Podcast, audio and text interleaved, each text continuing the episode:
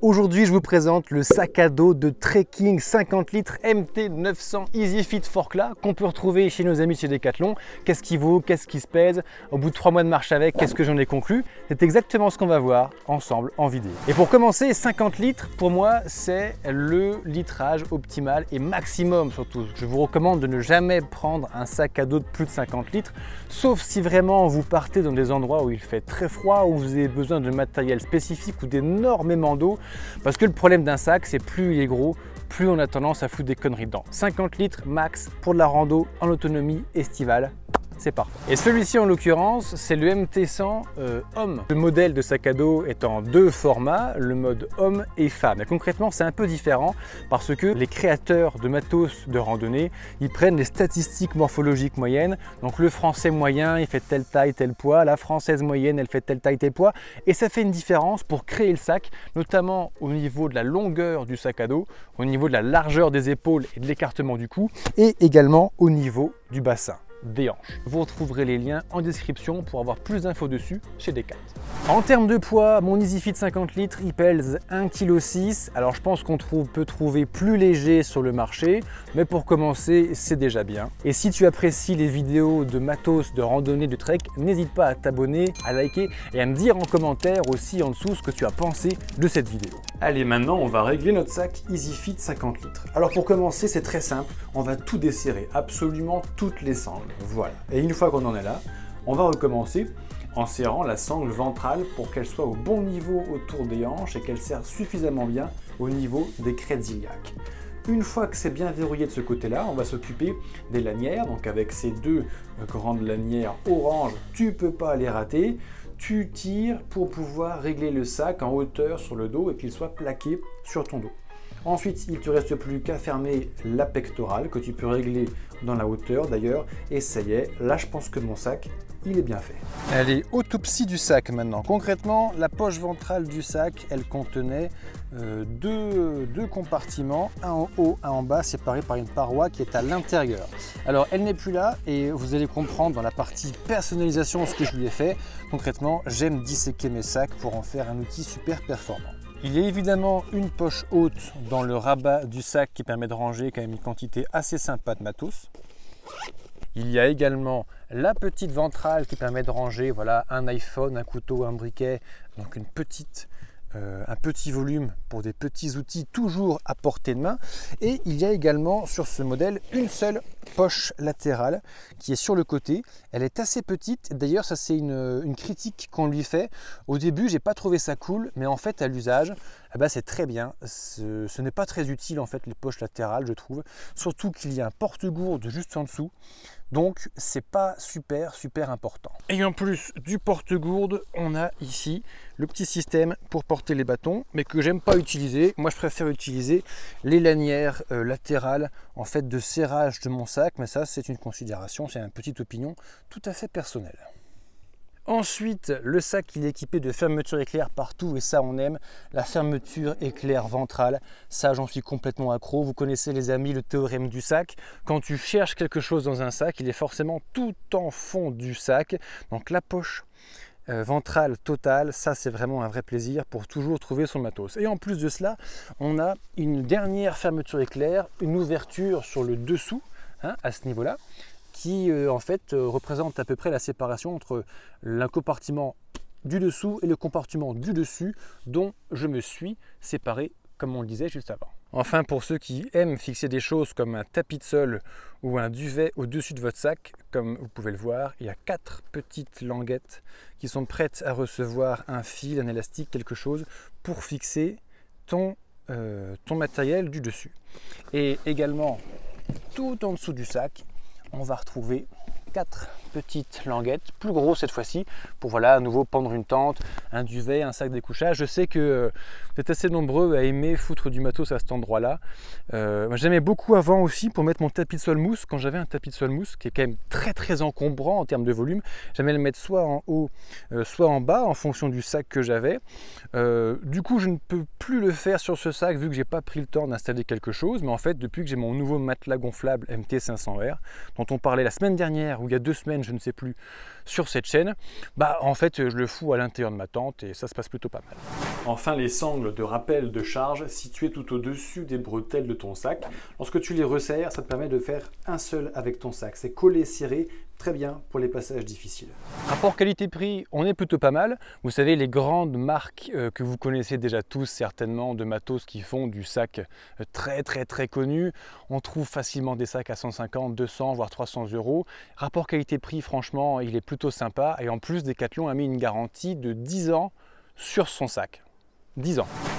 Et comme de plus en plus de matos chez Forclaz, eh bien, il est éco-design ce sac. Alors qu'est-ce que ça veut dire? Ça veut dire que comme pour la tente MT900 dont on a parlé il n'y a pas longtemps, comme pour le matelas gonflable, eh bien en fait, le textile est euh, d'une façon à limiter l'impact de CO2 et de limiter les rejets de teinture dans les rivières concrètement avec cette nouvelle version du EasyFit 50 litres. Cette nouvelle version elle fait 35% de CO2 en moins que l'ancienne donc Forclaz fait un effort toujours constant en ce moment pour limiter l'impact qu'on a sur la nature. Parce qu'entre nous la nature on l'aime, regardez-moi cette merveille. Regardez-moi cette merveille. Donc si on peut faire un effort, si les constructeurs, si les fabricants de matos peuvent faire un effort pour la préserver, c'est un petit bonus. Côté ventilation, le sac est exceptionnel, c'est un gros sueur du dos qui te le dit. Il y a un tel espace entre le dos et le sac que ça ventile sans problème. Bien, avantage, inconvénient maintenant de, ce sac EasyFit 50 litres qui est juste derrière. Euh, concrètement, en termes d'avantage, on en a parlé, le rapport qualité-prix, comme d'habitude chez Forclaz, c'est vraiment énorme. Euh, la ventilation est vraiment super sympa. Hein. Un, aussi gros espace entre le dos et euh, le sac, c'est assez rare pour un sac de rando. Moi, j'en suis à mon cinquième sac de rando dans ma vie, après 15 000 bandes de trek. Et c'est vrai qu'en termes de ventilation, franchement, il est plutôt pas mal celui-ci. Et enfin, le système de réglage EasyFit, tu as vu tout à l'heure, on dessert tout, on serre la ventrale, on serre les lanières rapides sur le côté, on serre la pectorale. Pour ceux qui veulent peaufiner un petit peu, il y a les sangles de rappel de charge qui sont juste derrière, mais en trois coups de main, tout le monde peut régler facilement son sac. Côté inconvénient, maintenant, je dirais quand même sa couleur noire. Alors, euh, faire du matos de randonnée noir pour de la rando estivale, euh, franchement, ça me laisse perplexe. Si un jour, franchement, je fais une marque de matériel de randonnée, méfiez-vous, ça pourrait vous arriver dans les prochaines années. Euh, je ne ferai pas un sac à dos noir. Bien sûr que non, je ne ferai pas un sac à dos noir. C'est la pire couleur qui tient chaud. Donc je ferai un sac à dos d'une couleur un peu plus claire, par exemple gris clair, pas trop salissant. Euh, euh, qui, ne prend pas trop, qui n'absorbe pas trop la lumière du soleil. Parce que pour ceux qui aiment le chocolat, par exemple, là tu mets pas une plaquette de chocolat dans ton sac noir quand il a fait 34 degrés comme aujourd'hui. T'oublies parce que en fait euh, tu vas boire ton chocolat noir, puis il va se resolidifier, coincer dans l'aluminium, puis refondre le lendemain, puis bon c'est pas super pratique. Deuxième problème, euh, la déformation des armatures métal. Je ne sais pas si on l'a suffisamment vu tout à l'heure, mais comme tu peux voir, Ici, on a les armatures qui sont derrière, il y en a deux, donc ils sont là pour faire une, forme. Euh, et c'est censé être un avantage en fait pour le sac. Mais ces armatures ploient, elles se sont pliées vraiment très fortement, et euh, ce qui fait que je trouve pas ça génial. Et enfin, un troisième inconvénient de ce sac, et alors là, c'est un petit peu peut-être aussi parce que je suis grand, à nouveau, je mesure 1m91, donc il y a certains matos de rando où c'est un peu plus compliqué. Hein. On l'a vu tout à l'heure, les fabricants, ils prennent les stats morphologiques moyennes.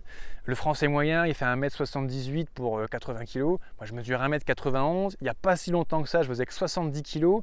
Maintenant, j'ai réussi à remonter. Donc, euh, je ne rentre pas dans les cases des statistiques démographiques de l'occidental moyen, si tu vois ce que je veux dire.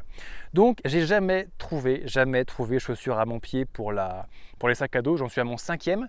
J'ai pris que des sacs à dos euh, de Forclaz, je crois cinquième ou sixième avec celui que j'avais quand j'étais scout, quand j'avais 12 ans. J'ai eu six sacs à dos de chez Forclaz, j'ai jamais vraiment trouvé chaussures à mon pied.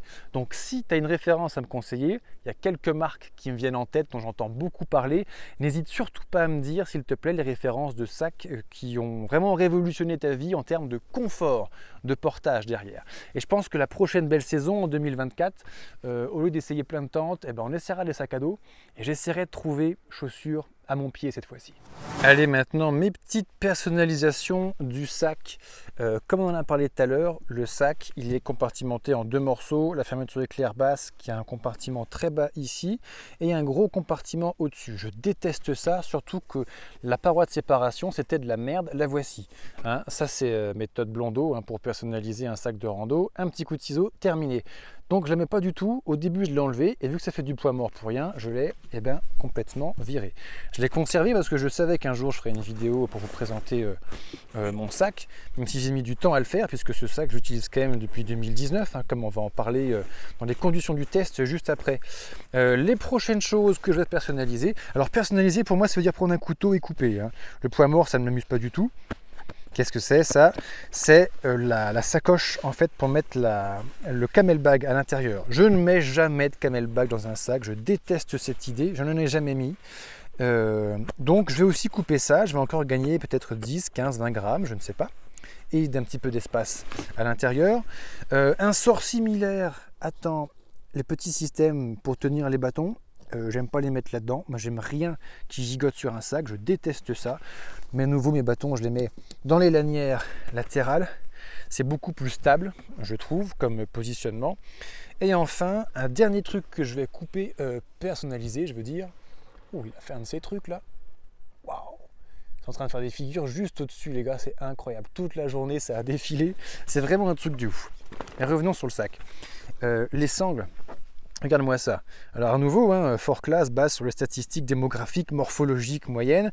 Il faut que même une personne en situation de surpoids, voire d'obésité, puisse partir faire de la randonnée avec un sac à dos. Et c'est très bien. Hein. Moi, je suis très fin, je suis très très fin. Donc mes sangles, en fait, elles ne me servent à rien, elles me font chier. Donc leur avenir, tac, c'est d'être coupé ici et là. Alors, euh, il y a quand même, et je ne voulais pas montrer en image, le petit élastique qui permet de ranger les sangles quand il y en a trop, mais euh, ça m'emmerde, donc ça va mal finir quick, quick. Alors enfin, les conditions du test de ce sac de randonnée. Eh bien concrètement, je l'ai acheté en 2019 à mon retour de Cap Nord parce que mon sac euh, à Cap Nord, je l'ai démonté. J'avais besoin d'un nouveau et je voulais rester sur un truc 50 litres. C'est vraiment le litrage que je préfère et que je vous recommande. Donc j'ai marché euh, deux fois une semaine avec. J'ai marché euh, peut-être entre 20 et 30 week-ends de 2-3 jours. J'ai marché peut-être entre 20 et 30 sorties à la journée, à la demi-journée. Donc en tout, je pense qu'en cumulé, j'ai dû marcher 80-90 jours avec, en gros 3 mois depuis 2019. Hein. Euh, bon, alors j'utilise beaucoup avec mon chariot de randonnée. Hein. Pour ceux qui me connaissent maintenant, euh, beaucoup des dernières randos que j'ai faites, c'est avec mon chariot, donc j'ai dû moins l'utiliser, j'ai dû moins tirer sur les textiles, j'ai dû moins l'abîmer.